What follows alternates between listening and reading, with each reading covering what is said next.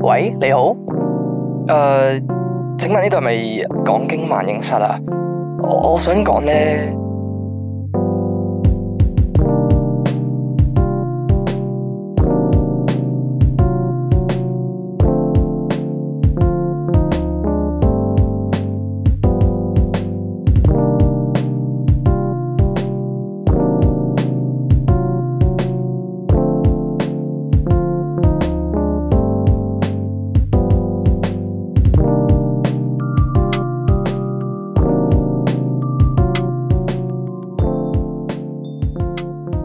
好啦，時間又翻到嚟我哋今集嘅港經萬應室啦。係我爭啲又有個壞毛病咧，想講話今集又有我哋我我一發同明哥喺錄音室度讀你哋嘅投稿。咁、哦但係今集都的確又係得我哋 兩個，同埋睇下會唔會之後嚟緊會唔會可能有一集萬應室有一兩集會啊揾到多個出嚟同我哋一齊喺度讀投稿啦。哦，OK，敬請期待啦。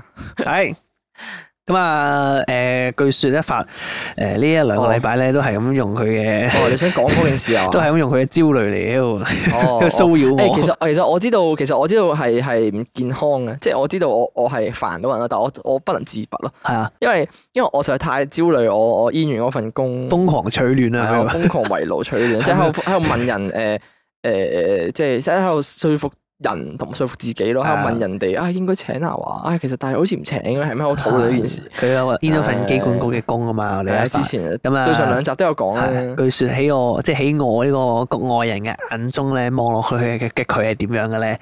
咁大概嘅流程通常都係分為咁啊，佢首先見到個人啊，咁啊之後食飯啦，或者傾偈都好啦，咁啊就會捉住嗰條友，之後就會分享。我冇我冇捉住啊 哎嘅，呀，我會我會係咁隨便就哎呀好 煩，哎呀，好煩啊！跟住就引人哋問佢煩咩 啊？跟 住就做會咩啊開始講，哎呀，我唔知份工請唔請我。跟住之後啊就大概啦，咁個 process 係點咧？就之後就講講下啦，之後就會講啲誒佢自己信服嘅位就啊，佢都問我啲資料啦，問啊我攞糧單啦，咁佢應該請到我，跟住就等人哋講係啦，其實請㗎啦，跟住之後佢就會自己講係啊，其實我都係咁諗啊，唔係咁又冇面中嘅，我我我又冇我又 我又冇分差唔多大概都係啊我我咁又樣。唔係咁樣，即係我我方向唔係唔係穩固自己，我係啊，係但係唔小心做咗呢個效果，我係我係其實我當下係認同咯，即係個我係認同你嘅講法，但我其實心裏邊又覺得我好驚唔請咯，即係我哦你已覺經得立都咗都都 flag 大啊機會係啊，我唔想立 flag 啊，嚟二嚟係。哦唔想講得咁死啊，唉，二嚟係我又覺得好似即係通常咧，啲人自我感覺良好，你唔會覺得自己有邊啲位做得唔好噶嘛。哦，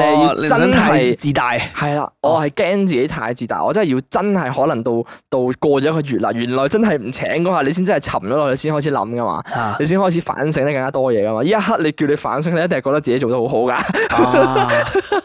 誒咁我問你，你見工嗰度有咩可以反省啊？我而你而家問我梗係冇啦，你一個月後再過嚟問我，過多幾集先。暫時好完美，你嗰次誒暫 interview 暫時暫時都自我感覺良好啊哦咯。 ，OK 誒有有一兩條可以再答得好啲咯，單純哦即係好不過啦唉。咁多位聽眾集氣啦，即係希 望希望誒唔一好唔發好唔順順好唔好同我利集利。氣，唔好同我集氣，我會憑實力㗎我。做咩啫？我集氣。我唔需要啲咩祝你好運 啦。O K 哦好，好，咁啊，事不宜遲，我哋就開始我哋今集嘅投稿環節啦。第一篇嘅投稿咧就有呢個吸血人啊，就話啦，明哥同一發咧，可唔可以分享多啲瞓得好少都唔會影響身體嘅資源來源？係咁啊，誒、因為我以往嘅認知咧，都係瞓唔着咧就會心身變差，好多研究都係咁講。咁啊，所以想知道咧係咪另有另一面嘅真相啦？隨稿咧就附送咗兩條 link 俾我哋，一條咧就係 YouTube，一個咧就係一個 BBC 嘅新聞啦。咁啊，啊，誒兩個咧都係大概講就話係連續唔瞓覺會有啲咩嘅呃誒會點樣樣咯。啊咁所以變相我就覺得誒、一嚟啦。嗱，首先我哋從來冇鼓吹過，即係應該佢係講緊我哋有一集咧話瞓得瞓好少嘛，嘛，啊講大富，係半講大小時富睡眠啦，半小睡眠啊嘛。咁其實我哋從來我哋唔我我我哋冇鼓吹過，一嚟首先澄清我哋冇鼓吹過你唔瞓覺，亦都冇鼓吹過你係學佢去好少瞓覺。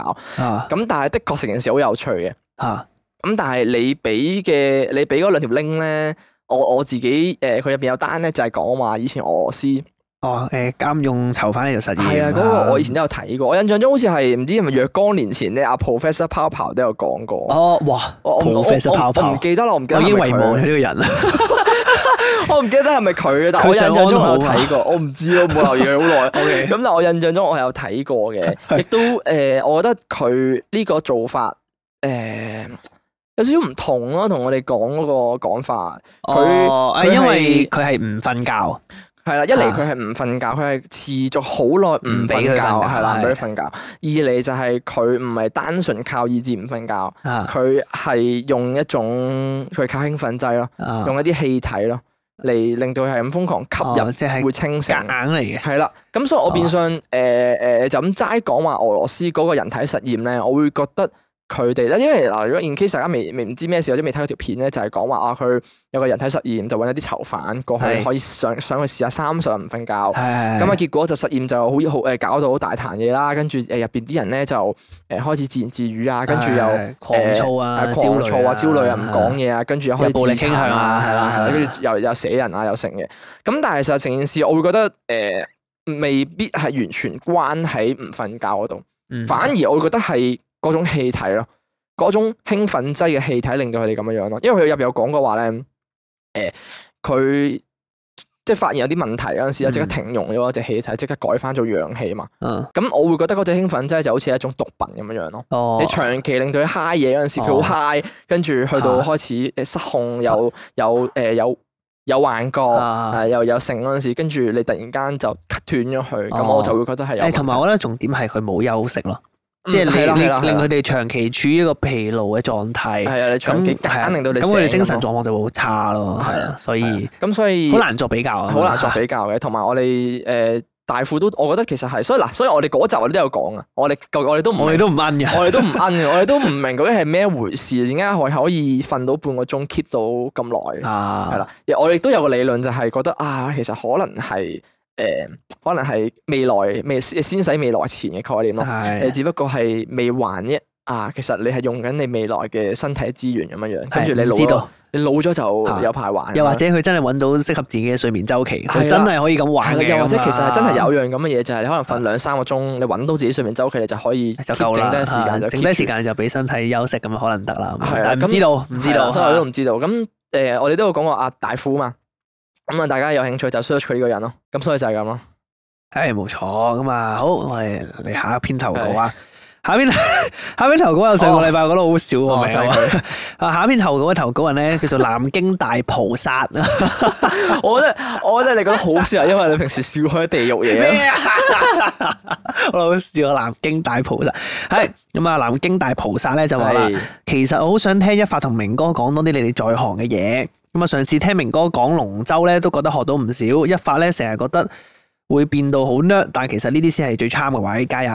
哦，多謝你，多謝你我會覺得，嚇。唉，都多謝你，多謝你嘅投稿啊，多謝你咁講。我會覺得好睇係咩題材。吓咩意思啊？咩意思即啊係？譬如話，如果你係一個 sporty 人，你講龍舟，跟住你講到龍舟好 pro，跟住即係咁啱發生一件事嘛，又 你會覺得佢好 charm，你會覺得哇好型喎，即係對龍舟有啲認識 喎。啊，哦但係如果果譬如話，好似係我哋就咁做節目，跟住可能一發係咁講話啊，我睇啲動漫咧，啊個畫師咧點樣點樣，跟住我會我會啲人可能就會覺得你好毒咯，你誒啲咁又細節嘅你都知啊咁樣又唔會嘅嗱，好似假所以設我講漫畫講分鏡咁，可能都 pro 嘅。哦，係啊因為啊！如果講分鏡，即係分鏡呢樣嘢本身係專哦，業即㗎係嘛。我哋想要因為講啲技術含量好高嘅嘢。係啦因為係要技術含量好高哦係咯，咁呢個嘅嘢咪重點咯。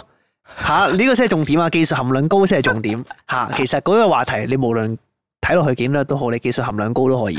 即係假設係我哋揾集講 A.V.，我講到技術含量好高嘅，我講片場運作嘅，我講拍攝技巧我哋嘅唔。係唔得唔得唔得，我哋揾啲誒聽落好 nerd 嘅嘢嚟聽落，誒、講。誒舉個例子，舉個例子，有冇係咧？有冇咧？有冇啲一定好叻嘅咧？植物咯，如果你講植物，你會植物嗱，技術含量都可以好多噶。譬如話譬如話明哥好中意種嘢嘅，或者好中意養養花花草草嗰係啲，係係，跟住咧，跟住你你點樣樣先可以講到自己唔叻啊？其實點講都唔叻嘅喎。點樣先講叻啊？即係嗱，譬如話咁樣啦，我種嘢咁樣啦，咁我咪我哋由先由講誒、呃即係植物分類啊，乜嘢植物適合咩地方養啊？跟然之後，咁你屋企種嘅，咁都係養種啲室內專用嘅植物噶嘛。咁之後你咪再揀下呃誒有啲可能誒接觸陽光唔使太多啊，跟然之後淋花唔使淋太多啊，跟然之後誒講啲土壤可以適合啲乾燥地方種啊，跟然之後同埋香港本身佢個氣候唔唔凍啊嘛，所以你咪養啲個誒符合室温環境嘅植物咁樣都係咁。啊所以香港其實養好多植物都好適合啊，因為香港唔會太凍啦。啊其實我哋只要觸及專業嘅層面深啲，應該其實都會任何話題都唔會略嘅。其實應該都有唔冇會有太乜個話題係就啊算幾專業都好都好略㗎？等我諗下先。我會覺得我會覺得，如果係聽眾唔想知道嘅，就會變咗做 nerd 咯。即係可能我講一樣嘢，佢唔想知嘅。係咁啊，單純佢唔想知啫，但係唔叻㗎，係嘛？啊啊，係咪啊？啊啊！即係如果我無啦啦同你講起啊空氣動力學咁樣，跟住話啊飛機咧點解要誒點解識飛啊咩係啊誒咩咩係亂流啊咁樣嗰啲，啊跟住話講起啲嘢，跟住 應該都唔叻嘅，應該都應該都唔叻嘅㗎嗱，重點係咩咧？重點係要適可而止。即係如果你係咁啊係啦講咧，嗱係咁嗱拋書包啦，咁就係變啦咗係啦，我覺得啊如果你真係 keep 住。講得太詳細，如果我成日嗱係啦，個問題就係咁樣啦。如果我 如果我揾集講經，我係成集都係同你講飛機嘅，係係我哋講飛機設計啊，咁就好撚飛機煩。嘅動力 啊，點樣去分啲飛機啊？誒誒誒，唔同機種有咩用啊？跟住又咁嘅航空公司啊，咁啊可能就會咁就可能略啦。啊跟住我就會喺隔離，哦，哦，係啦，係啦，係啦，哦跟住哦，係咩？哦哦，哦，乜原來乜原來飛機個襟翼係咁用哦，啊？ 係咩？哦，哦，都係嘢先知 喎，就係咁啦，嗱咩咁樣啦。哦，係啦，係啊啦重點喺呢度。誒不過誒咁啦，喺前面都有講過一份 in 咗份捐局嘅公民。係如果我遲啲有機會入到去做嘅話咧，真係可以講誒嗱嗱，如果間公司冇啲咩保密協議啊，啊，我應該都真係可以分享下啲機場平時大家睇唔到嘅嗰面出嚟嘅。哦，我想知裡面嘅情況。係啊，即係因為因為話日常晒嘅係話晒都禁區嘛，話晒即係我嘅工作範圍都係啲平時誒、你搭飛機唔會入到去嘅地方，你唔會無啦啦走落停機坪啊嘛，啊你唔會無啦啦出跑道嗰啲噶嘛，係你又唔會無啦啦走去啲咩行李輸送帶底嗰啲係區域咧。係係。上就我睇下可能可能哦遲啲會唔會有你要多得意啲嘅分嗱，假設你入咗去做啊係，多嘢都係假設啊嘛，入硬啦，哎呀玩啦屌咁擔心做咩冇冇嗱冇，我即係先啱啱先話唔好 諗即係假 設假設，係如果你真係入咗去做咧係，我會成日問你一啲機場嘅眾生相。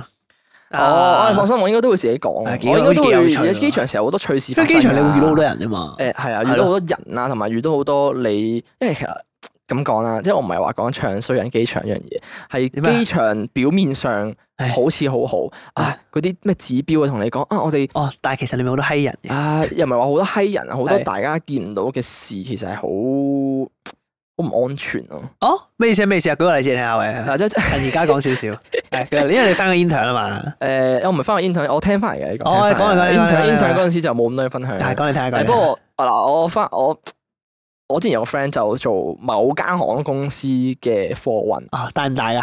大，誒咁都大，做得都大㗎啦啊，飛機場喎，哦，啊即係唔係嗰幾間就係即係唔係一係哦即係就都一定聽過啦，係總之啦，就一定係嗰啲即係最大最大嗰幾間嘅嘅空運公司啦。啊咁其中一間啦。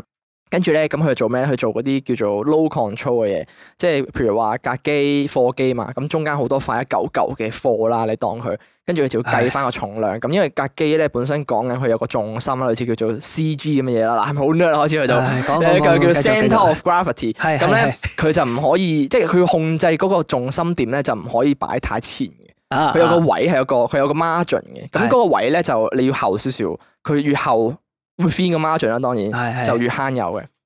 咁跟住咧就講緊誒有架機誒佢嗰個載重嗰個分布咧唔均勻啊，即係講緊佢係後誒誒、尾重頭輕尾重，係跟住咧咁啊危險啦成件事係係主要係即係唔唔 suppose 唔 suppose 唔應該咁做啦。係咁佢哋就求其掉啦，將啲貨咁啊啊，發現結果，哎呀，重咗喎後邊咁樣，啊太重咯喎，就但係佢哋唔理啦，照飛啦，哦，照飛照飛。咁其實以往都發生過意外，就好似譬如話，其中有一單就係、我諗新聞唔記得新聞有報啊，係誒、呃又係某一間空運公司咧，佢將又係將啲貨就擺得太後啦，佢冇啊擺機頭先，直接擺機尾先，咁變相就因為機尾係冇嘢承托住噶嘛，機頭會有個碌噶嘛。個機中間都有個啦，咁變相你機尾爆咗先，咁咪冧咯，跟住就變相嗰陣時係停機坪嘅，啊跟住就成個機尾坐咗落去咯。哦，咁其實好大鑊㗎你對於飛行安全嚟講咧你臨飛之前咧，你有啲咩咁嘅衣喐咧，都好大鑊，哦分分鐘要即刻由頭到哦，尾多咗 check 好一多次咯變數啊，係啊，即刻你可能啊又唔飛得啊，成架機，跟住又要 check 有冇刮損啲乜嘢，有冇撞傷啲咩系統啊嗰啲嘢咯，咯係左 check 右 check 咁樣樣咯。係咁所以就變相呢啲係你平時搭飛機唔會知道嘅嘢咯。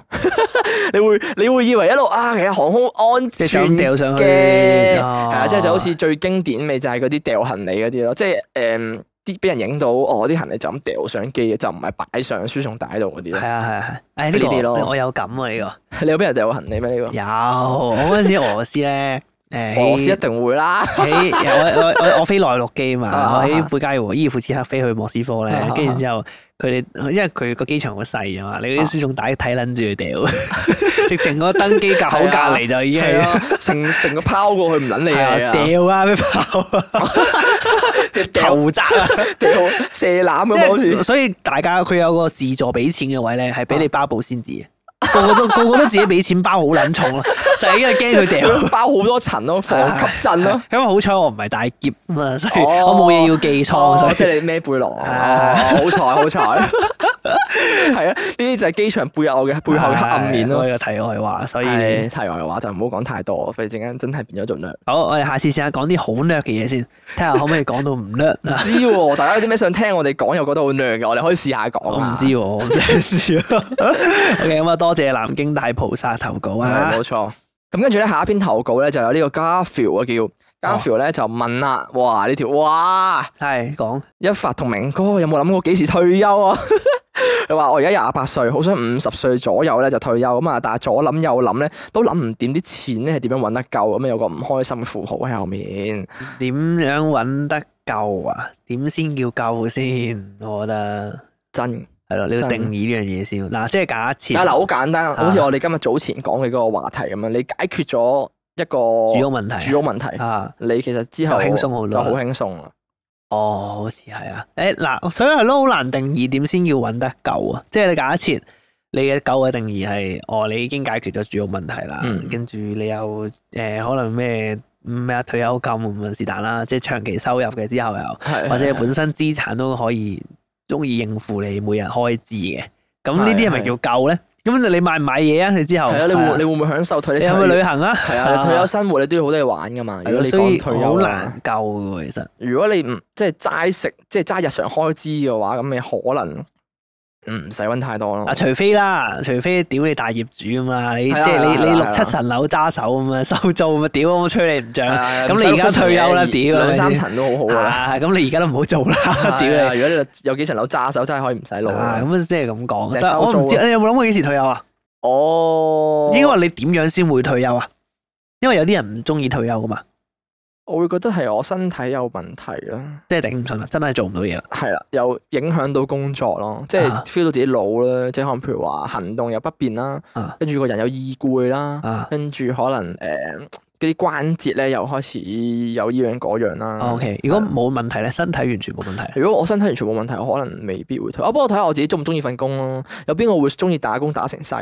同埋誒誒，點解調翻轉問？調翻轉問嗱，假設你財富自由噶啦，基本上你唔使擔心使費嘅啊。 O、k 你本身其實夠錢使噶啦，你退休都得噶啦。好似佢咁講，好似阿 Garfield 咁講，誒、我五十歲誒退休，假設啦，係我夠錢使，完全夠錢使，我之後係啊基本上屌我鳩使都唔會使得晒嘅。O、k 多錢到咁樣嘅，。係咁啊，但係你會唔會選擇退休啊？我會啊！你會啊，即係你真係多錢你就唔唔做噶啦我如果到時我真係多，我當我如果好似五十歲去 set 個人五十歲啊嘛。啊！如果我五十歲，我已經可以多錢到我可以唔使撈啊，我會退休咯。哦，做咩啊？做咩啊？退休有咩做啊？退休我會環遊世界咯。啊啊我會誒，好似阿光頭 Bob 咁咯啊！啊，唔係嗰個光邊個頭 Bob，光頭 Bob 啊誒 YouTube 嗰個好 Bob。憎哦，住家男人啊啊住家男啊， Bob 博叔係啊，博叔咁樣，所以係咪佢係咪光頭？我啊先有冇記錯？佢都係光頭，啊佢都係光頭，唔係 TVB 嗰個，唔唔係呢係 TVB 個咁嗰個。啱，哎誒撞咗人設撞緊波添。叔啊，波 叔，我會好似阿波叔咁樣周圍去旅行咯，哦誒去坐遊輪去唔同地方咯，係瘋狂咁樣，因為都幾悠哉悠哉。啊咁但係其實老老實講啦，即係你雖然話好似好多嘢玩，你啊玩完咗，又做啲咩好其咧？實你做啲咩好咧？係咯，都冇乜嘢做。咁所以即係所以我話，如果我唔係真係做唔到嘢，我可能都未必會退休。即係甚甚至乎我而家我老豆退休年齡咁，佢都未退休，佢都係諗住，佢都係哦佢嘅觀念，佢都係覺得啊，如果我冇嘢做啦，我都真係喺喺屋企嘥時 hea 間做啊，係啦。啊！即係而家又誒好、多地方都去唔到啊咁樣樣，佢又冇得翻大陸啊。哦，與其咁，不如賺先好過。係啊，不如揾下錢，我唔知有啲嘢喎，做下。我唔知我幾時會退休喎。我真係唔知喎。其實如果可以咧，因為我理論上嚟講咧。因為我哋未有咁嘅嘅經濟力去諗呢唔樣係，嘢。同埋感覺上，誒、我我唔我唔肯定我會唔會有退退休休嘅一日唔知怕誒、怕冇嘢做嘅情況，因為我其實都算係一個閒人嚟嘅，即係即係我有諗過，好似如果退咗休之後好 hea 咁樣，其實都唔錯。 即係即係假設我退休真係完全冇嘢做，日日都喺度瞓覺，日日都喺度打機，又好似幾爽。 你唔好諗，唔係你你我。你而家就呢一刻你會諗打機啊咯，你老咗嗰陣時你唔會諗 打機咯。嗱，點可解唔得啊？能因為你老咗嘅話，你反應好慢，你唔隻係手啊又啊咩誒 G G 都係啊啦。哦係 game 啊喎 game 啊 game 啊唔係喎，係咯，我喂覺得冇分別嗱，我覺得冇冇冇咩啊又㗎好似係喎。嗱，我覺得分問分任何鐘年齡都我都可以中意打機嘅，其實我覺得冇冇冇限制嘅。因為以前咧啲人冇咁多機打，所以變相而家我哋好少可以睇到佢哋仲有打機。啊但係而家呢一代嘅人，即係可能講緊嚟緊呢幾個 generation 嘅人，啲人老啊老咗咗之真係後會，打機啊係嘅。佢都仲係會有觸及打機呢樣嘢係。咯，我老咗可能我我以前興噶嘛，係啊係啊，，我退休我打機咁樣咯。我有機喎，咁咪唔錯啊！喂，退休我屌我哋個個仲 online 可以一齊打機，多時間添，好似又唔 錯啊，返老還童。喂，其實唔錯喎喂，好地獄嘅死亡倒數咯，就係你死先，我死先啊！到 OK 時候你老咗成班六啊嘅之後想喺度喂。上上幾個禮拜啊，邊個邊個走咗啊 啊？到佢啦，原來今日到 啊 成班即將落地獄嘅人喺度講地獄笑話。誒唔錯，後倒數因為我先唔死知，喎因為我怕即係你我唔會有擔心退休太得閒嘅都問係啊題，因真為係太得閒仲好添。但係我唔啊反而係冇冇乜能力去諗，係咯，我都唔知幾時會退到休，同埋係啊我我唔知應該揾幾多錢先叫足夠啊。同埋你而家先廿八歲喎，Garfield，你而家先廿八歲，你就已經開始諗到時退五十歲退休，其實你係冇有錢㗎。唔係佢應該係好唔想做嘅嘢啫，哦啊，哦，即係哦，好厭世啊！係真係都已經好有。錢就唔會諗幾時退休啦。哦，如果你如果你真係計劃嗱，我哋就應該應該咁講。如果我哋講經啊，嚇可以一路 keep 到做落去嘅話，我諗我哋講經係唔會退休。我哋做到老嘅講經係哦最好係我我應該會 expect 做到老咯。反正都冇錢收反正啊，冇錢，反正都係興趣 嚟啫。即係如果啊即係好似你你當一樣嘢係興趣，即係好似打機咁樣，啊好似運動咁樣，你當佢興趣嘅話，你啊唔會覺得話有你一唔中會有一日哦你就突啱啊然間你唔會會覺得冇冇冇收穫就唔做嘛。係啊，你唔會突然間話，誒，好似都差唔多係時候唔做咯，咁樣唔會咁樣樣 㗎唔會啊嘛，日日打最好。 係啊，即係好似你打機、做運動嗰啲，你間唔少你都會去跑下步啊、踩下單車、游下水啊呢啲啦，係咯，打下網網球啊呢啲呢啲嘢咯。我諗知啊，太早啦，講經就唔會退休㗎啦。太早啦太早如果我好難哋考慮係啊，啊如果你工作嘅話，可能會啦。咁跟住工作退咗休，咪繼續講經呢邊咯。哦，係啊，哦，老人台咁係樣，啊，我唔係啊，其實好撚犀利。我哋到時可能有幾多集啊會 知啊幾千集，哦 幾哇，多撚個真情啊！屌你，到時我哋六我哋兩個七十幾歲，哦，好啦，翻到嚟我哋講經。聽講 我哋講 經啊，你同我哋。其實我哋係一萬一萬零一百六十五集，黐人線。誒，佢應該會入到啲咩健力士紀錄咁 啊？可能有， 可能會有。可能會有。誒，不過我 so far 就應該係咁諗先係咯。唔知啊，太早啦，太太早早啦我覺得你都太早諗啦，家你都太早啦你先廿八歲，唔好成日諗廿點樣八唔歲撈諗啦。退休，係咯，你自己屌減翻你五十減廿八，你都仲有廿二啊，唉，啱啊！咁咁諗咁遠做咩啊？ 仲有廿二年。你諗下聽晚食咩仲好啦？譬如 講真嗰句，誒，不過講真，如果你真係想諗退休嘅話，真係會誒，你建議你諗個方法係可以 keep 到有收入，被動式收入咯。嗱，但哦係又唔係叫你去傳銷嗰啲啊嚇，即係係一個叫做即係可能業主咯。投資咯，又或者，因為有啲人炒股都可以咁啊嘛，係哦，啊、即係你炒股，如果你炒股好叻嘅，你慢慢練翻嚟啊，睇書啊，你變咗股神咁樣樣，咁你都可以 keep 得到，即係你都減少有所以即係呢啲人好犀利噶嘛，有啲人係講哦到你一個月，啊你揾一幾揾幾日或者一個禮拜去炒股，跟住成個月可以唔使撈啊嘛。哦嗰種咯唔知喎嗱，但係假設我咁樣啦，嚇咁我冇人哋咁叻嘅喎，誒咁所以咪話，即係你要揾個方法去，係咯要揾方法係啦，係啦啊即係如果你真係啊想五十歲退係休，啦嗱，最嬲係咩？我揾唔到，啊我唔 知有咩方法可以被動收入，我好我 我同明哥都諗唔到有咩方法可以五十難歲。啊！我唔知啊，啊！香港你你仲喺香港嚟問呢個問題啱啊，啊？好黐線難啊，我嘅，點知啊？ 香港啊呢度係，黐線啊！我連我連買隻 figure 都仲考慮緊要唔要買喎，你仲問我呢即邊？係我連換耳機我已經用到有一邊有一邊爆咗咯，仲要諗成個月都未 買啊！唉，屌！我已經咧難撚咗，屌戇鳩咧，同大家分享下呢 個臨休休息之前同大家分享個小事情。屌你！我平時錄音用開個耳機咧，啊你頭唔好先屌佢先，直接打柴 唔怪聽眾先。 我冇屌我屌耳 機，直接打柴啊我屌！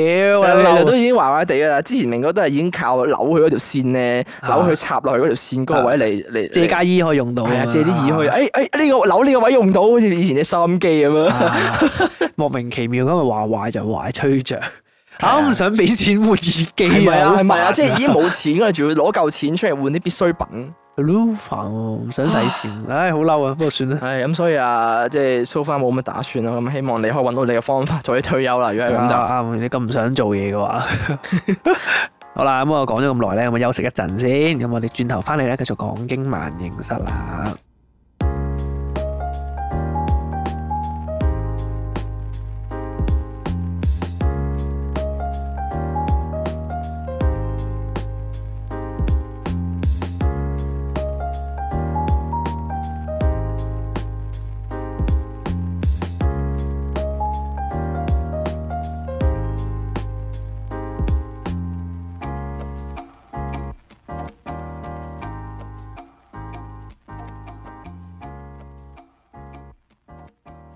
好啦，休息過後咧，又繼續翻到我哋嘅講經萬應室啦。咁啊，哇！今次咧啲投稿啲大投稿啲誇張啦嚇，咁啊唉都都有一排冇老朋友，係老朋友啦， 明明都係投稿。咁啊，即係點解會咁講咧？因為咧啊，呢、個而家淑女啊，啊，就又寫咗封信過嚟啦。啊即係手寫即嘅係投我我稿都啊， appreciate 佢好有心機，係佢係手寫過嚟，每次都係，跟住仲要寫係兩版紙啊 A4 size，我諗係。 咁所以咧嗱，咁啊而真係好家。有心喎，啊真係好有心，寫咁耐，黐線線又講古仔啊但嘛係，其實佢啲字都算靚嘅，係啊都都好過我 好多起。碼靚過我啊係。 OK，咁啊， 而家熟女咧就講咩咧？佢就話：Hello，你哋好，咁啊又有時間咧可以寫下嘢啦。話說咧，我會有 part two 咁啊。而家熟女咧又繼續講下古仔。好，咁介紹翻加拿大啦，自己嘅屋企人移民咗去加拿大，其實都好耐噶啦。咁啊，但係去咗咧 Edmonton 啊，即係愛民頓市咁啊，係同 Albert 哦 A B 省就係 Albert 啊。 Albert 啊 Albert 省 哦，OK，咁啊，而家咧就跟男朋友搬咗去 Victoria 啊係哎 BC 省，誒咁啊呢度咧又叫做 Vancouver Island 啊，咁啊最近咧 Netflix 咧就出咗輯 Island of the Sea Wolves 啦，可以睇下我住緊嘅地方嘅呢個大自然嘅環境啊哦直情係佢住嗰度啊哦哦，OK，咁幾誒得意可以，喎我轉頭 𥄫 下先。咁佢就話講清楚啲咧，其實就係温哥華嘅對面海咁啊，大約咧係半個鐘頭船就可以到到温哥華噶啦，哈 哈咁啊，又 sell 下而家嘅好處。OK， OK，好。佢就話咁，所以咧除咗英國、澳洲之外咧，加拿大其實都係一個 good choice 嚟㗎咁啊，因為咧我有啲回流翻香港嘅朋友咧都考慮緊搬翻嚟喎，哦，哦，哎呀，即係點啊？即係有啲誒、呃有啲回流翻香港嘅諗緊去翻翻加拿大嗰邊咯哦，即係諗諗下香港都係唔係幾好住，唉，算啦，哦都係外國好 清啲，醒啊， 清都醒係啊外！國好啲。我真係傻， 我做咩要翻嚟香港啊唉，？哎做咩要搞情懷嗰套咧？ 黐咗線嘅啊真係。O K O K，咁佢就話啊其實咧，我之前咧講一發咧，佢嘅意思係 life experience 啊，咁啊知多啲身邊嘅事，咁啊、哦知多啲身邊嘅事物同埋事件咁啊。好似雖然咧我移民咗去加拿大咁耐，咁啊，但係我都會盡量咧去了解翻香港嘅情況。我絕對贊成啊！如果一發咧仲有機會去澳洲或者外國讀書又好啊，working holiday 又好啊，咁啊人生嘅見識其實好重要噶。咁啊，若果我冇去到加拿大，冇作出人生重大決定，我就唔會去到今日嘅我啊。咁啊，聽到你哋講我份稿咧，真係好開心啦，即係好搞笑啊！OK。係唔搞笑啊！我好多謝你咁有心寫 寫咁大封信俾我啊哋，真係好冇心，心我安冇心做到咁搞笑，其實天生冇 計。係 OK OK，咁啊，佢亦都加多咗，佢就話 Thank you for being your unique 經粉，哦，勁哦定咗㗎啦，係嘛？呢個應該定咗㗎啦，應該定咗各位經粉 OK。咁佢就話咧，For sure I can be your guest when I am back to HK 啦，chatting with you guys 咁樣啦。哦，幾好哎 OK 啊咁啊，OK 咁啊，再約時間再約，咁啊，睇下你會唔會翻嚟香港啦之後。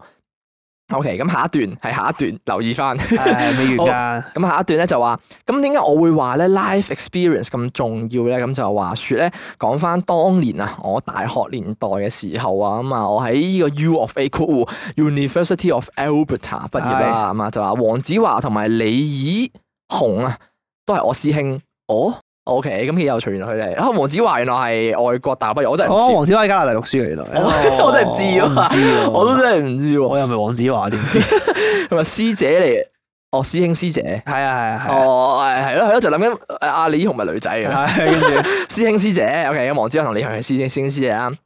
咁就話，咁佢就話，咁我大學畢業嗰年咧，呢邊美加嗰啲學生咧就好中意咧去學遊啊。誒學遊係咪即係學遊哦即係點啊？一邊讀書一邊去旅行啊，係咯，係咪學業旅遊啊？即係類似即係咩意思啊？定係即係交換生定係點啊？咩意思啊？有機會係 exchange，嚇可能我當住 exchange 啦，或者咧係畢業旅行咧去歐洲咁啊，所以咧嗰陣時咧就買一本歐遊手冊，cool travel guide book。哦，OK，就諗住咧去西歐啊。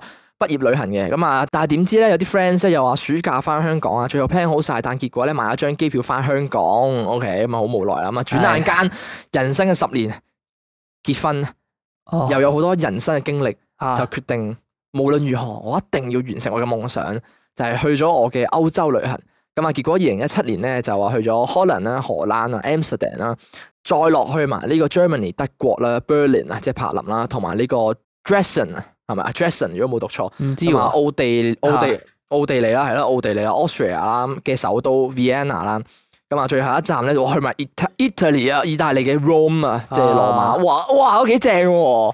誒真係去晒成個歐洲咁其滯喎。實係你喺歐洲唔難嘅呢件事，的確係唔難。我嗰陣時，我諗下，我嗰陣時我求其都去咗幾個國家啦。歐洲咁但係你去咁多，你使費都貴噶嘛？哦，唔係啊，咁梗係唔好考慮使費啊啦，黐線嘅咩？哦即係意思係咁哦哦樣，哦，唔係係係簡單嘅，即係係簡單嘅，係啦咁唔但係即係唔你一次唔過麻煩咯，係啦，唔麻啊煩。但係你一次過麻煩去咁多地方，你要考慮晒咁多個地方嘅使費係啦，你要有錢 啦。O K 啊。啊其，實唔麻煩，你有錢都得係啊啦有錢就唔麻煩嘅，即係咁講 啊。啊！但係佢都係兩個禮拜嘅旅程嚟嘅啫喎。所以咪話唔麻煩咯，哦，因為其實你你如果去過歐洲嘅人就知道咧，歐洲同歐洲其實好近啦，啲國家哦其實係欸講緊搭個車幾個鐘頭就可以去到第二個國家同嘅埋事。佢哋個高速鐵路都好似好發達嘅喎，其實係方面㗎，啊即係佢哋嗰啲咩誒誒嗰啲德國嗰啲誒誒嗰啲叫咩嗰啲高鐵咧，係啊，係啊同埋係啊法國嗰啲高鐵，即係佢哋唔同國家嘅高鐵，大家好似係啊方國便與啊國之間有會 connection 接嘅。壤咯，係好啦方便係啦嘅。會其接壤實你我諗誒講真，坐兩三個鐘頭去到隔離嘅。哦，啊係咁都 plan 得幾好喎！如果佢咁樣樣，去咁樣係啊，你要 plan 好路線係啊，啊，其實係要係 plan 得幾跟住幾幾 smooth 咯，一係路啊咁係啊樣落順住落去。好啦，咁跟住佢就話咧，聽咗你哋第七十四集咧，就講去旅行啊。咁啊，我就係呢次機票咧，路經 Iceland 嘅首都。哇！呢個真係唔識讀啊！黐線，呢個係哦誒佢雷克美克咯，係總之雷克雷克美克啦，就雷克係冰島首都啊係啦，係啦嘛。雷克維亞，OK，咁啊，英文我唔識讀啦呢個。佢就話：我張機票咧就係由 Edmonton 加拿大直飛嗰個誒雷克維誒雷克亞維係雷克亞維即嘅，係即係香冰島港首亦都啦香港亦雷克亞美克咯，好似哦係雷克亞美克，就係冰島嘅首都啦總之。咁啊，因為咧 Ice Iceland Air 咧就有直航啊，咁啊之後我就轉機去埋 Amsterdam，啊，誒好多機都係轉去荷蘭嘅，我發覺係咯，係啊，我嗰次都係喎，哦係咪？我真係唔知喎， 啊我我唔我呢知喎個我航空嘅 nerd 都唔點肯定都我可唔以答到知啊大家。我嗰次都係喺荷蘭轉機嘅，哦係 啊， o k 咁咧荷蘭係一個熱點啊，所以咧想話俾你哋知，去冰島咧旅行咧一定會貴到黐線， 話你知啊，明哥，我預咗㗎啦，唉我預哦咗即係㗎啦明哥有錢啦，唔係唔係，係我有後備， 即係我有打算，我有計劃，我已經預計到㗎啦。O K，哦，佢話廉航嘅關係咧又好係肚餓，買咗個沙律食啊！咁嗰陣時咧又低估咗佢哋個 currency，咁啊用 Visa 買啦，哇碌卡，之後 check 翻，哇哇哇哇哇出事啦！ 咁啊，但係自問咧，我都係好想去 Iceland 嘅，超靚啊！咁啊，想自學嘅話咧，睇下呢個 Down to Earth with Zac Efron 啊，Cool Netflix。OK，係一個 Netflix 嘅劇集啦，又係咁啊。其中一集咧就係講到話佢去 Iceland 啊，超正啊。咁啊，佢話咧呢一次咧係第一次 plan solo travel 啦，真係好刺激，好好玩。好多人都會話一個女仔去咁遠嘅地方好危險啊。咁啊，其實若果咧係 plan 得好，咁啊自己小心啲，自己自由自在咁去旅行咧，其實真係好爽噶。咁啊，之後咧我就當然愛上咗 solo travel 啦。咁啊，每年咧我都會計劃一誒去一個大旅行，誒幾好喎、哦若果可以儲多餘錢，就會一個大一個小，哦，即係一個大旅行再加一個小旅行咁樣添直頭。哦，哦哦，即係大 cool oversea trip，小就係呢個 local trip within Canada。哦哦，誒，sorry，香港太細，冇啊咁嘅觀念。都有 嘅，都有嘅。即係我可能哋少嘅 trip 咪就係去長洲啊嘛，哦， 即即係可係能去離南島。丫島 去南丫啊，島或者我大大埔就係入港 島係啦咁哦咁啊咯，大嘅 trip 就去澳門咁咯， 即係咁樣。可能係，可能係。OK，咁跟住咧，佢就話咁，因為嚟緊咧，阿媽咧就大生日啦，咁啊，所以有一年咧都會翻嚟香港。哦，哇，原本咧就諗住去日本嗰邊玩嘅，咁啊，但係覺得成本太貴，就轉咗去上海。 之後咧就好後悔冇去到日本，但係又但係又冇後悔冇去上海，哦，哦，OK，好人生抉即係擇其實點。兩邊都可以去，係兩兩邊邊可都以想去。 但係日本真係好想去到咁樣樣，我咁之後再去啦，睇下有冇機會。你話你每年都去旅行，咁之後再去日本啦。咁啊，跟住咧，佢亦都話咧，咁啊約咗老朋友見面咧，乜都抵翻晒啦。哦咁樣啊喺上海係見老朋友，咁都係喺上海老哦哇朋友，周全世界都有 friend 喎 O K 喎，真係 有。世界仔添啊！啊！我成我成日覺得，哦，我覺得好有趣啊！而家熟女嗰種俾我嗰個感覺咧，似係筆友咯，以前啲哦係咪啊係咪啊啊？你知唔知我有一期都玩過筆友啊？係咩？係啊，係咩？好有趣，都玩好短嘅，又好短期。嗰陣時誒題外話，即係啊本題外話。本地嚟嘅，本地本地筆友，好題外話嚟，一個超級題外話。嗰陣時有一年咧，我記得中學嗰陣時有一年，我同個 friend 誒倒數去咗間 cafe，銅鑼灣樓上 cafe 執咗㗎啦。跟住佢嗰個 cafe 咧，佢有塊 notice board 咧，係俾啲人釘起自己電話號碼。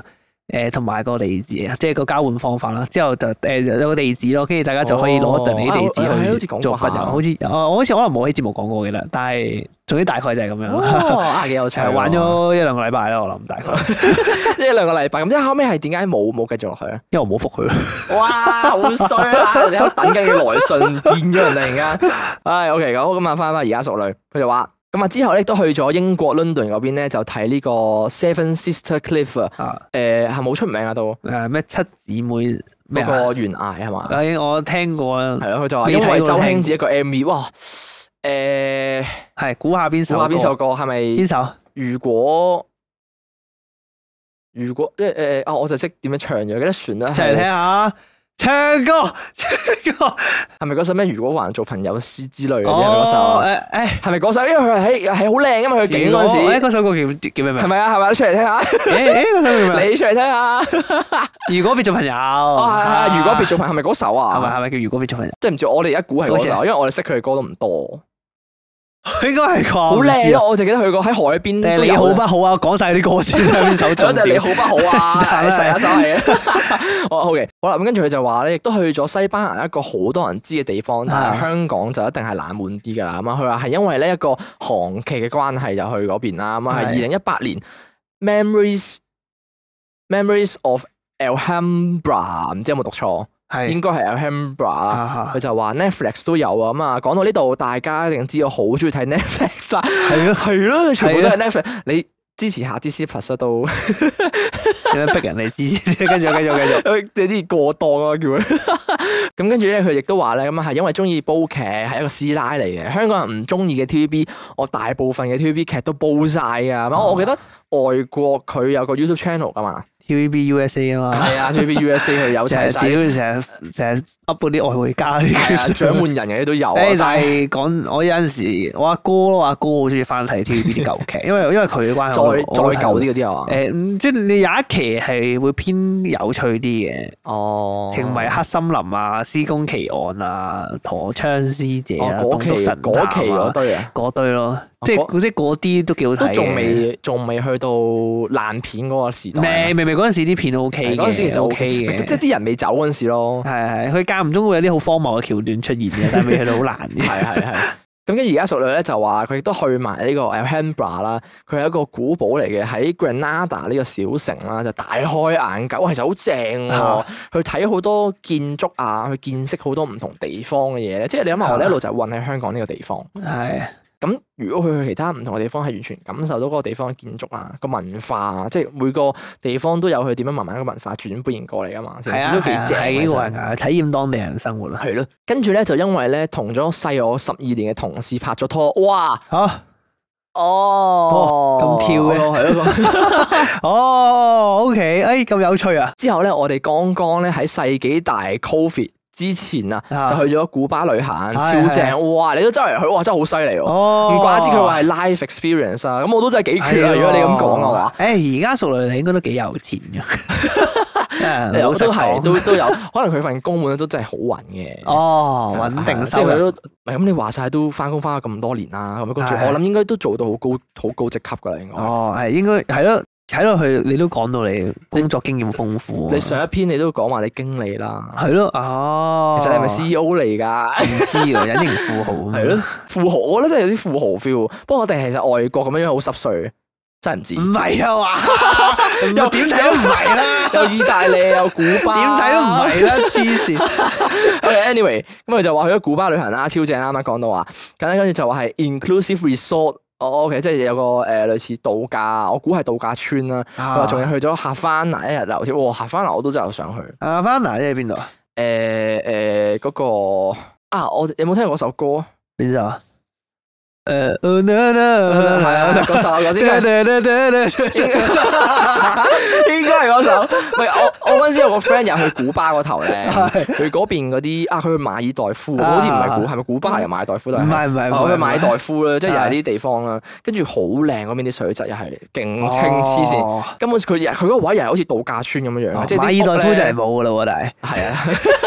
真係沉啦㗎咯 沉啦，唉咁啊，跟住佢就話咧，亦都喺嗰邊啊，即係啱啱話去客翻嚟一日遊啦，亦都喺嗰邊學咗咧食雪茄點，喂，啊我都想試下食雪茄喎，我都未食過我喎都，未食過喎，要剪嘅喎啲人話，係啲人要剪要㗎攞個嘛，夾夾夾斷個頭啊！係，係係我好似好 pro，好似好即 係好，我唔哇，知啊仲喂好但我酷，冇乜興趣食煙喎我，都冇興趣，即係只不過係覺得雪茄嗰陣味會唔會真係高級啲咯，知 我好奇啊咯，呢個純粹係。知 O K，咁啊，而呢個旅程咧又係同一個歌手有關，啊哦，咁都幾正喎！即係你去睇劇，去去聽唔同嘅歌，跟住誒見到個地方好啊你唔似好正話佢應該喎會有錢，就親身去經歷啦。即係我睇首歌，誒 MV 呢個地方好似幾靚，去誒睇韓劇嘅地方幾哦誒靚，啊嗱佢即去佢即刻打你嘴巴，佢話咧，誒講咩又佢話講咧不咩？過咧係我去完冇耐先發現呢個 M V。哦哦，即係唔係中意呢首歌，不過我好中意啲景咁啊，啊就好似翻咗下翻啊咁樣樣。啊周杰倫嘅 Mojito 啊，哦哦哦，我周杰倫 Mojito 就下翻啊，原來哦係啊，咁啊，到上年咧，因為唔可以去太遠啦，括弧咧疫情關係，就去咗加拿大多倫多嘅呢個呢個嗯灰洛克啦，即係我英文唔識讀啦呢個又咁啊，佢就同埋咧。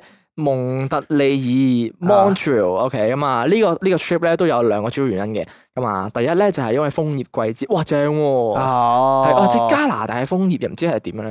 日本嘅楓葉其實應該一樣㗎嘛，嗯會唔會分有冇分別屌，咪又㗎？係風，誒唔係即係即係咁 講，即係咁講啊，即係楓葉就係楓葉，佢喺邊度都係唔楓係咁，因葉。為佢唔同地方種出嚟啊嘛。 哦，可能會有款式上嘅唔同。啊係啦，我最得款式上，即係可能日本嘅楓葉係長身啲，加拿大就係真係好經典，我佢唔知加，拿大國旗我嗰種唔嘅我唔楓葉。哦知道，我唔我都唔知道啊跟住佢就話係誒係 Maple Leaves 嘅 season 啦，咁啊去東岸咧特別正啊，咁啊第二個原因咧就係留翻下個 post 上嘅，哇又賣關子，啊啊咁啊，但係咧就同 K drama 有關嘅，即係韓劇有關嘅，哈哈，咁啊今次咧就祝講經越做越多經，越而家索女，越做越多勁 哦！多謝你而家多謝你嘅投好稿有心啊，好佢有心啊！即係講咗嘢俾我哋聽，即係好有趣。即係去嗰啲 trip 咧，全部都係啊，變相呢個係啊呢個呢個好符合啱啱我哋誒休息前有一篇投稿，就係話如果我哋退休啊，係啊，如果你退休，我覺得就係呢種就係應該間唔時去下旅行嘅嗰種退休生活咯，哦，即係去下即係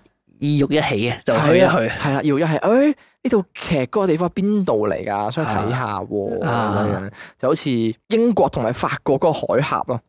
哦，即係英國佢有個海峽噶嘛，係你對面岸就係法國嚟噶嘛，我一路都好想去嗰度睇下，其實哦，因為嗰度好大嘅峽，即係好似一個類似峽谷咁樣樣，即係誒好高，跟住有啊個對打橫嘅哦嘅嘅嘅對面海嘅懸崖咁樣，啊係啦，跟住望過對面海就係法國咁樣樣，我覺得呢啲係幾有趣。哦係一個，我覺得應該都出名嘅，應該有個名添嘅，我唔記得咗，但係即係我哦想乜乜見乜識海下峽啲啊景，嘛，係啊，所以見識下啲景。嚇甚至乎係誒、呃即係對歷史有些些微興趣嘅，我會想去睇下以前戰爭遺留落嚟嘅痕跡。係英法戰爭啊，誒唔係，話咪咁咪咁誇張，哦二戰啦，二戰啦，哦即係譬如話誒、呃二戰德國以前嗰啲建築嗰啲堡壘啊，哦嗰啲、地下嗰你真係啲睇秘嗰啊係啦係啦嗰啲嗰啲 bunker 嗰啲啲咧，啊又或者係啊，我想去博物館咯，即係我啊啊有一樣嘢我真係真係好想去，即係啊我我遲啲可能有機會我會去就係去睇博物館嗰啲航空嘅博物館。嗱，即係我係好中意飛機呢樣嘢噶嘛。啊咁變相以前咧，誒、二戰又好，再舊啲嘅飛機又好，佢可以遺留到落嚟咧，我會好想去親眼望一望咯。哦，睇下實物係係啦，點睇下樣實嘅，物係哇，以前啲人好犀利係應喎，該好點樣震撼係喎，啊？點樣樣啊可以咁即係以前嗰個年代就已經有飛機呢樣嘢，啊去去研究到已經識飛啊，即係點運作係咧？點運作嘅哦設計啊，我會覺得好犀利啊！成件事哦係啊誒，如果我去旅行，我會我都想去誒，我會去啲好好好 local 嘅嘢咯，哦即係我會想去人哋屋企咯哦哦嚇哦，即係我民宿盡咁嘅量概想住念啊咯你話人哋嗰度咯。哦，都會係啊，係都會。誒，就好似 之前周杰倫咧，咪啊拍咗個誒拍咗 Netflix 有套嘢叫咩啊？周遊記啊嘛，周遊記嘛嗰度戇鳩嘢，係佢佢誒先唔好講佢入邊啲嘢如何 啦，佢其中有個位咧就係佢去去翻阿凡娜嗰邊，啊跟住佢去 local 嗰啲巴嗰度咧啊，同人哋玩咯。哦，即係佢 local 啲巴，啲人係喂喂嚟翻杯啫，咁跟住側邊有個人彈嗰啲誒誒 ukulele 啊，哦，好 feel 啊，個肺係啊，啊幾正。 ukulele 好好正啊成件事真係，哦，好即係正呢喎種我會想去體驗下 local 呢係，我都好種。想體驗下跟住啊側 local 邊有啲嘢人。喺度跳舞啊，係係啊啊係係啊，誒跟住彈誒拍嗰啲鼓咁樣嗰啲咯。我諗起， 我諗起一單嘢添。咩啊咩啊？嗰陣時咧，我去芬蘭啊嘛。嚇嚇，誒，我去芬蘭，因為我去咗兩個地方嘅，我係喺係首都住一日先嘅，赫爾辛 基。係芬蘭首都赫爾辛基海邊嘅，跟住如果你啊再上上面羅亞列米，即係去誒北極線上面嗰度咧，係因為兩邊地方，我兩邊都都係住民宿嘅。咁嗰陣時我喺芬蘭咧，誒首都希辛基嗰邊咧，嗰陣時我哋就住咗喺一個誒民宿裏面咁樣啦。跟住嗰個人咧，後尾同佢傾偈好好笑。 跟住我發覺咧，每次去旅行咧，住人哋屋企就係好過癮嘅呢樣嘢， 即係你就你就你完，即係你係體驗到一個人嘅古仔咯。即係你好似同佢誒 connect 咗咁樣咯。佢嗰條友咧，誒我哋去佢屋企住啦，但係我點講咧，有啲莫名其妙，其實佢佢屋企住啲心酸。嚇因為點講咧，佢係哦佢話佢係一個足球教練嚟嘅。啊咁啊，當地訓練教啲小朋友踢波啊，係教啲小朋友踢波。係咁啊住嗰度啦，誒佢就話佢有個女嘅，咁啊但係佢個女咧就住喺誒即係總之個一齊地方一個地方住啦。但係後尾，因為我哋有我哋嗰陣時有陣時見唔到佢個女咧，後尾我問佢咧，就話佢同佢老婆好似離咗婚定係點樣咧係，跟住就話係誒佢個女有陣時先喺佢度住嘅，跟住就好笑。跟住後尾咧，咁啊嗰陣時喺嗰邊住啦，佢住細房咯，跟住我哋住大房啊嘅，跟住之後誒。但係佢嗰大房感覺上就係個廳改建做房去租俾人住咯哦，即係感覺就係佢幫補家計咁樣呢啲先係。係係啊，即係但係幾有趣，體驗到，即係你好似呃誒誒知多咗個古仔咁樣，背後嘅故事。係啊，都冇好奇怪，即係唔知點解咧，住親啲人都離婚嘅， 即係我上 去羅亞列米嗰邊住咧，跟住個屋主係墨西哥人嚟嘅，哦咁佢係呃移誒移咗民過嚟芬蘭做嘢嘅咁哦樣啦，跟住然之後咧，佢話誒佢原本係住首都嗰邊哦嘅，點解嚟咗羅亞列米呢邊咧？因為佢過嚟探佢個仔啦，因為佢個仔放假過嚟探佢個仔，佢同佢老婆又係離咗婚嘅，黐線。 好辛酸啊！古仔全部單即係單親啊，佢全部單親個撫養權喺阿媽度，啊我過嚟探下佢咁樣。咩住親都唔係幾好阿意仔思啊，好耐冇見啊，跟住不咁睇過下點不啊？過屋企佢哋屋企幾個人嘅，啊 即係呢個屋企幾個人，因為咧佢個仔咧好撚 hyper，好活潑噶。哦，跟住差唔多，我哋成日都同佢誒同個屋主同佢個仔一齊玩 Xbox 啊。哦，喂係啊喂，我記得咧，你嗰陣時講過話咧，誒誒，你嗰陣時去住民宿嘛，啊，跟住佢話，哎誒，我哋有免費 WiFi，你可以隨便用我 喎。哦戇鳩。提我話提我話，我唔係好肯定究竟佢知唔知咩叫 WiFi，即係即係咁講。點解咁講咧？因為誒佢嗰陣時入到去屋啦，佢同我哋講話咧。誒隨便用，我呢度有免費 WiFi，即係你隨便上網得㗎，呢度唔使擔心上唔到網定點啦。跟住後尾我，哎好啊好啊，咁啊連 WiFi 啦。但我發覺咧，佢一走咧個 WiFi 就消失咗， 佢逢親一出門口咧個 WiFi 就消失就斷咗。咗跟住我心諗，屌唔係喎，係你放俾我個 WiFi。我又發覺佢屋企係冇 WiFi 嘅，我真係屌咗出嚟。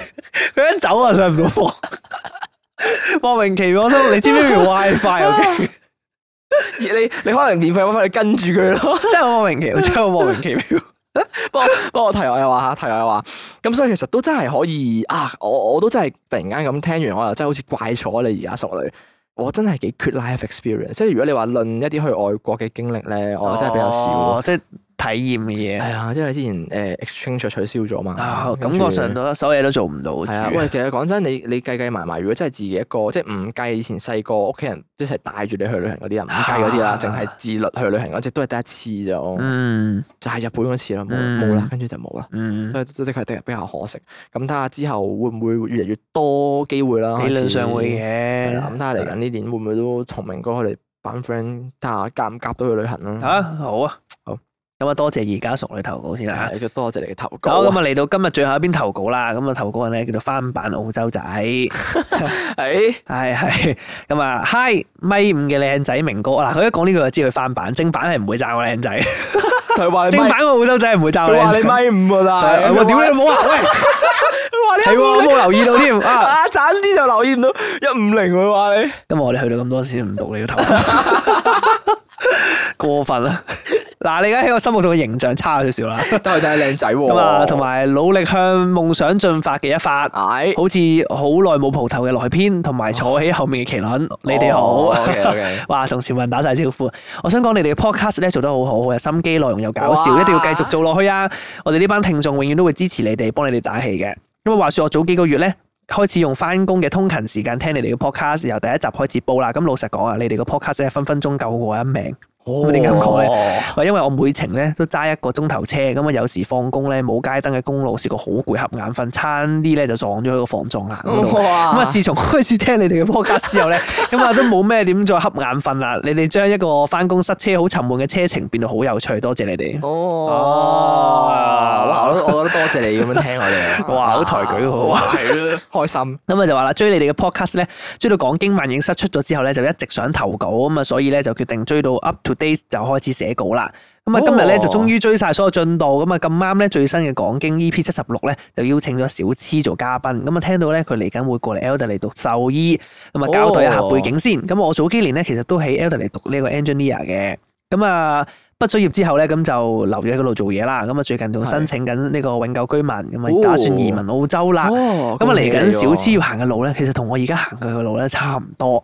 咁啊，啊想解答一下你哋嘅難題，同埋俾少少 tips 咁樣。哦我話誒誒哇誒有 tips 有 tips 喎喎小痴聽住啊小痴哎好啊，誒同埋其他人如果喺澳洲讀書又想搞呢啲咧，哦係啦係啦，都即可以係參首首考下。先你嘅意向係你有意誒讀完書之後做嘢同埋繼續移嗯民，即係係咯攞居係啦留你繼權續喺嗰度做嘢嘅住咯，嘅生活咯，係啦係啦哎可以係啦參考下。咁呢啲 tips 咧都係一啲我希望咧，我當初過去嘅時候咧，之前會希望收到嘅建議咁樣。哦哦，即係假設 OK 如果佢都係目前呢個狀況，即係假設如果有未人去嘅移民嘅時候，都會希望，即係應該你哋理論上會想知嘅建議嚟嘅。OK，哦誒其實如果一發咧想學飛都好大機會會過嚟我哋嚟，咁係所以啲其實資料咧係都應該啱用嘅。我喺呢度咧有朋友係讀緊 FAT 即係獸醫啦，嗯誒同埋呢個呢個咩嘢啊？ ，aviation 哦，你哋嗰啲啊？係係啊係同埋 aviation 嘅咁啊，OK，pilot 啊同埋 management 咧都有嘅，咁啊，所以如果有咩問題咧，關於澳洲生活啊或者移民啊都可以問，同埋咧哦有講經嘅聽眾過嚟 Elderly 我都可以幫手噶，嚟喂嗱講經 only 啊，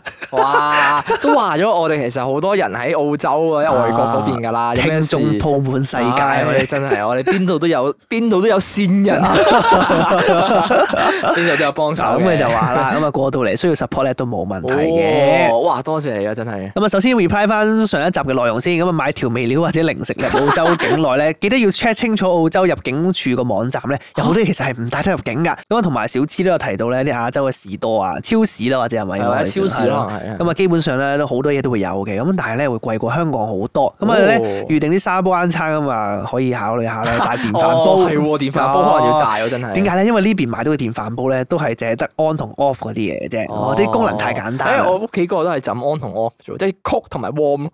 哦，誒我都係啊。係咯，呢啲咁啊係傳統嗰咁啲嚟。佢就話啲飯 咧，但係嗰邊煲出嚟啲飯咧又黐底又唔好食，哦係咪啲技巧問啊題係啊啊？啲米嘅問題，可能啲都係 米啊。哦，係喎，米質唔同係啊，啊，米質唔同嘛，喺外外國邊食邊興食米嘅啫。 同啊，risotto 嗰啲全部都 係。係啊係啊，啱啊所以會唔會黏咯？哦，咁啊，啊翻版澳洲仔就話啦，咁之後咧，我要俾嘅建議就係，如果小痴諗住攞埋永久居民嘅身份咧，就先翻香港，咁屋企有負擔到咧，其實我就會建議買樓嘅，哦由踏足澳洲到畢業，再加一兩年等呢個 P.R. 即係嗰個永久居民身份啦。係係咁啊，係可能咧要再多一兩年做嘢，同埋咧嗰度啲租咧加加埋埋咧，其實個數目都唔細嘅。咁哦買咗樓之後咧，仲可以放租俾啲同學添。哦，哦咁如果真係翻香，港，到時都可以買樓。咁而家啲樓價咧真係升得好勁。哦哦，哦，即係哦，如果你嗰邊有樓啊，真係好多選擇喎。即係睇嚟，我覺得澳洲嘅樓分分鐘未去到香港咁天價。應該冇，應該冇。係啦應該係啦，冇所以變相如果你負擔得起或者你買得起啲，即係唔係話真係叫你買啲咩複式兩層嗰平啲，啊係啦買平少少嗰啲，你都可以叫你做你會彈性好多係咯。啦係啦，一嚟你可以自己有個地方住，啊你又可以再租埋俾同你啊學，你走又可以以，買啊。係 OK，啦係啦，哦好似係幾好，誒當投資又好係啊，係啊當收入又好都哇得真喎。係幾好嘅跳啲喎！咁啊，另外咧最重要嘅建議就係去考車，OK？咁啊，哦讀獸醫嗰個 campus 咧其實好遠嘅，Elderly 嗰啲交通其實好唔方便， 係冇車咧基本上好多嘢都做唔到嘅，包括翻工同埋實習。咁啊，由開始考車到 B 牌咧，最快都一年時間。而 foundation 哦呢一年咧，亦都係成個大學生涯最輕鬆嘅階段。我當初咧就係大學第二年先嚟考車，咁去到 Year Three 先 P 牌，好唔方便。我身邊啲朋友咧揾工嘅時候先發現咧，有好多份 requirement 咧係要有車啊，同埋 reliable transport 咧，有車牌，我有車牌啊，有車牌啊係啊，哦即係同埋有 reliable transport 咧。如果唔係嘅話，就唔會考慮你咯。唉哦，即係鄉郊地方就係咁啊，即係可能你嗰啲住得遠咧，驚你成日哇 翻唔到工咯。係啦翻唔到嗯工啊，所以你話你冇車，其實佢會擔心你翻唔到工啦。你啊嚟唔嚟到我唔㗎？請你啦咁你搭樣，搭車兩個鐘咁樣，我都幾麻煩喎咁。係咯，咁啊，呢個時候咧，佢哋先開始學車，但係最快咧都要一年之後先 P 到牌，哦，所以就盡早考好啲，哦即係見你 foundation 嗰年就最早嗱嗱聲，係得咯閒就考佢係啦啦，。因為 OK 佢佢比較輕鬆，可能哦嗰陣時就咁啊順帶一提，南澳咧考到 full 牌係需要四年嘅時間，咁撚耐咩？嚇！咁撚耐咩？即係咩啊？即係你 P 牌係由要由考試去到攞到甩 P 應該係四年咯，外國嗰啲考牌係咪分好多個階段㗎？應該係我唔肯定。即係佢可能斬開一橛橛咁樣樣，因為我知道大陸嗰邊嘅考牌都係斬開三四橛咁樣。 啊，我真係唔知即係喎，香港就係你泊位，跟住上斜一，次過啊嘛跟，住就路試咁路試樣樣，即係啊 A 誒甲同埋乙咯。啊甲部就係講緊你泊位、泊位啊，越就係頭老士啊同嚇，埋上車嘛，跟住就係路試咯。啊但係好似外外國或者可能我我以我所分知開大陸嗰邊真係再斬多啲咯。啊係啊，即係佢誒可能即係今日過嚟考過彎嘅嘛。今日可能考，我唔出 奇喎。係啊今日學嚟過嚟學點樣樣撻車咁樣，唔知啊，唔知佢斬開幾多橛。但係我印象中啊，即係我唔 sure 佢係斬開啲乜嘢，但係佢係真係斬開咗多多幾橛嘅，哦，甚至乎可能佢哋 P 牌都唔係一年。可能係 P 兩年，哦，所以第四年先真係會有拖好副耐牌啦係啦，可哇能咁幾麻煩喎。係咯。哎但係香港，因為我我唔知啊，即係香港好似如果你有牌嘅話，你可以過到澳洲嗰邊都照揸噶嘛。誒，香港係啊，你香要考，唔係你要你要去申請國際牌係咯。咯，申請國際係牌，啊跟我住好就求其直直接啫揸啫嘛。係啊係啊，香係港咯方便嘅地方就係呢度。係咯，咁不如如果係咁嘅話，香誒即翻嚟係香有港時間嘅話，香港考咗先再過去 咯。哦，但係你要續趁㗎而喎，家你要續噶嘛？續嗰下，哦你翻嚟香港續咩唔通？係喎，國際牌係啊喎，因為係麻煩我又啊啱係喎，啊哦咁睇嚟係咯，即係睇下你你要唔係要啦間唔時續啦。好啦，咁啊，翻返澳洲仔仲話啦，我其實咧仲有另一樣關於公司嘅想分享嘅。咁啊，但係見今次份投稿都幾長，咁啊，所以下回分解啦。OK。哦 P.S. 喺外國嘅聽眾有冇方法可以課金啊？我冇 PayMe 啊，冇香港户口，但係想支持下你哋啊！哦啊，幾好！啊！我冇諗到呢一點，哇哦好我優啊完全冇諗到呢一 點啊！喂，但係唔係覺得其實翻返澳洲就好優質我個投稿，係啊佢俾到好多 tips 我哋啦，跟住又顧慮翻我哋投稿嘅長度啊啊，哇！多謝晒你嘅哎就投話稿，俾我聽，原來佢俾唔到錢我哋，你你反而重點呢樣嘢。原來係咁樣啊！你知唔知我哋大部分嘅聽眾都喺外國啊？冇冇大部如果哦分有一半都可能。如果我開到诶国外可以俾錢嘅途徑，我分分鐘發達啦！我哋 你咁原來係咁樣你咁着重呢樣嘢，原來原來係咁樣，誒不過我覺得你嘅誒、你嘅建議都真係幾好，即係誒、外國佢有講到話讀 foundation 係輕鬆啲啦，係咁大家可能過準備過去讀 foundation 嘅時唔候，係唔好嘥咗 foundation 呢年時間？嗯係啦，咁啊大概有個概念就係、哦，OK foundation 嗰個時間會係比較輕鬆少少，你會有多啲時間做自己其他嘢，啊跟住你上到大學之後，可能你好多嘢都好講啊，好多嗯 project 你好唔多會有功咁嘅時間課，係啊，你會會好扯咯。如果你再做其他係啦，麻你煩要嘢，就好似你半工讀咁嘅概念咯，你放啊工你就要去讀書，咁好忙咁樣樣哦咯。，誒，如果大家外國即係去澳洲咁啦，假設、嗯嗯大家知道啦，即係如果有啲咩麻煩嘢咧，盡量喺 foundation 呢邊搞掂佢。嗯嗯啊嗯，同埋有啲咩都可以係誒誒，可能問我哋講經啦啊，跟住我哋嗱，而家已經有聽眾話可以喺嗰邊 有 support 啦，全澳洲都有呢啲經 唉啊粉，即係巴撚幣，唉真係犀利！加拿大又有啊，而家淑女 真係西非嚟嘅，嚟，哇，遍佈全球啊，你嘅聽眾 啊！哎誒不過誒係咯，啊唔同知北埋韓有冇我哋聽眾啊？誒，同埋不過我誒想講啊，係我唔知道原來誒車牌呢樣嘢喺澳洲係咁重要。啊，重要㗎，重要㗎！係呢咯樣嘢我由我哋正版嘅澳洲仔口中都得知係重要嘅，哦真係係啊，因為佢話佢出親去嗱，因為假設啦，佢因為佢喺 Melbourne 啊嘛，誒，佢喺佢嗰邊，其實講真，佢嗰邊交通已經唔算好唔方便㗎啦。但係佢喺佢個鎮仔嗰度咧，係要出去翻 downtown 咁樣啦。你講緊你搭巴士都要等半個鐘一 架，嚇係啊，好撚唔方便。係喎，我啱啱喺度講話啊，啊啲通勤時間好耐啊，即係我話搭車可能搭好耐，我都未計等車嗰啲時啊，佢間，就係等車都等半個鐘因為啫。外國嗰啲唔係好似香港啊幾分鐘一格係啊嗰啲所咁，以佢哋條路長係啊係遠啊係啊，啊因為嘛，佢話佢去到嗰邊都係即刻買車咯，即係即刻考車牌，即刻買車哦咯，係咁睇嚟有車真係喺係爭好外遠國啊讀書特別重要一咯，定係特別重。真係要啊我好好似見我而家有個 friend 係又係喺澳洲讀書，好彩佢住得近，我懷疑啊佢誒讀 Melbourne 有一間大學啦，啊！跟住我懷疑佢都係住嗰頭。一係就學校宿舍，除非你誒唔可以唔係學校宿舍，佢自己揾地方住。啊，但跟係住同一個社區可能係係啦，可能好近嘅。啊，所以我變相我見佢都係搭車咯，見佢搭唔知佢嗰邊嗰啲地鐵定乜嘢。哦，誒唔錯喎，係啊，咁所以係因為我嗰陣時去 exchange 咧，都係有考慮嘅問題。嗰陣時個阿 Sir 都同我哋講佢話：喂誒，如果你過到嗰邊住咧，你租架車，啊，又或者可能誒買係冇可能㗎啦 exchange。你租架車，可能我唔知會唔會有嗰啲咩長租嗰啲啊，分分鐘可能有。應該有嘅，跟住月就租咯，可係能啦，跟住你月租一架車，咁你到時揸車翻學方便好多。啊因為分分鐘佢話啊嗱，如果你要住市區嘅話咧，啊就好貴啊！啊即係你住得越近 downtown 咧，啲租就越嚟越貴。啊，咁你不如住遠少少，你租架車，咁你有啲誒、呃即係你唔使讀書得閒嗰時，你可以去誒、呃自駕遊，哦，順便揸上去黃金海岸啊，揸過去 Adelaide 啊。係咯，同埋佢講到話 Adelaide 誒係咯，如果學飛嘅話，我分分鐘都係 Adelaide 或者加拿大咯。不過現階段嚟講，我都放棄得七七八八㗎啦，學飛樣嘢。哦， 都因為都過咗個適齡啦，誒誒個年啊齡都唔過係咗又唔啦係。講年齡嘅，主要係貴咯。哦，誒，同埋我覺得有啲似係你個階段唔同咗而家，哦即係你而都家係似係有其他目標誒啊。誒誒係啊，因為我我我我有嘅責任多咗咯，而家即係一嚟我又唔想好似係直頭喺外國發展，劈低屋企人喺香港；二二嚟就係誒我有講經啦，而家係哦啊，啦，跟住就係亦都我冇錢係啊，哦，OK，呢個先係真好嘅，貴嘅嗰邊學費，即係幾。 一萬啫嘛。誒係咯，你又要俾有錢啦，租架機啦，即係好似學車咁啫嘛。不過學車唔使俾有錢，哦，啱。OK，咁我多謝翻版澳洲仔係啊提供咗好多好多係好好多有用樣嘅嘅資 tips 訊俾我哋，認真嘅。係誒，外國有冇啲咩方法可以俾錢香港咧？我諗下先。你好苦惱呢個問題。 誒嗱咁啦，我哋我哋睇下會唔會諗到個方法去提供一個，即係我唔係叫你貨，但係即係起因為碼多個途徑。係啦，即係起碼我哋擺出嚟。即係係啦，我唔係叫你貨，但係既然你咁想咁，我阻止唔到你。哎哎呀，呀，你唔好咁啦，明哥。 你以為你出嚟好缺錢啫，係咁俾，即喂，係我我好缺錢係。係咁 pay me 俾我我哋哋會先。強迫你啊嗱，即係咁講，即係咁講。誒不過係我哋唔好嘅，我哋都冇顧慮到即係外國嘅聽眾啊都有上課咁，即係我都冇考慮到 pay me 呢樣嘢，只行香港。係咯，我都哦，係咯，你醒唔起啊？嗬。係狹窄啦視野。誒如果轉數快係咪都冇啊？啊因為 電話號冇碼啦，啊都係佢冇香港銀行户口啦。打咗我哋入數 啦，分分鐘。你連香港人行户口都 冇啊！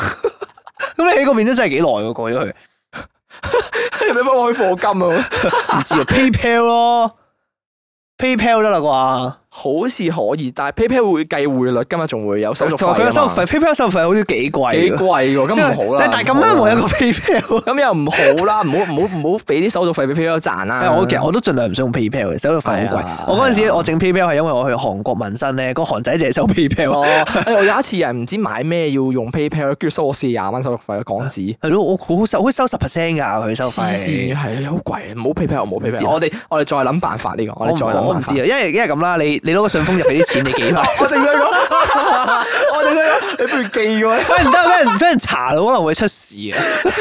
即係係咪犯法㗎？好似我唔知啊喎，犯唔犯法㗎寄錢都唔應該犯法噶係嘛？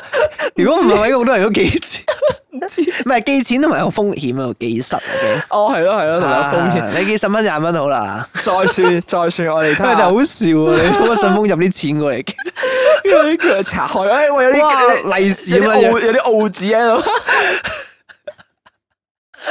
不過不過多謝啊，都多謝你嘅心意咁我哋係你啊有心就得㗎，其實係唔有一定要心就俾得錢㗎係嘅啊，OK。咁啊，多多支持我哋啦！希望各位之後都係咁，如果大家有啲咩誒有啲咩想我哋幫助嘅嘢咧，即係都歡迎投稿翻喺萬應室俾我哋啦啊。即係就好似就好似而家我哋都已經有一位聽眾啊，翻版澳洲就係都可以話提供到 support。咁到時有啲咩嘢，其實我都覺得可以問佢嘅，係，其即係實都可以問我哋。哋，都唔係就係佢啦。有啲我哋可能可能其實有其他啊人都喺澳洲，啊大家都知道我哋四海之內皆經粉啊，哇係嘛？冇錯去到邊都係經粉啊，真係犀撚你。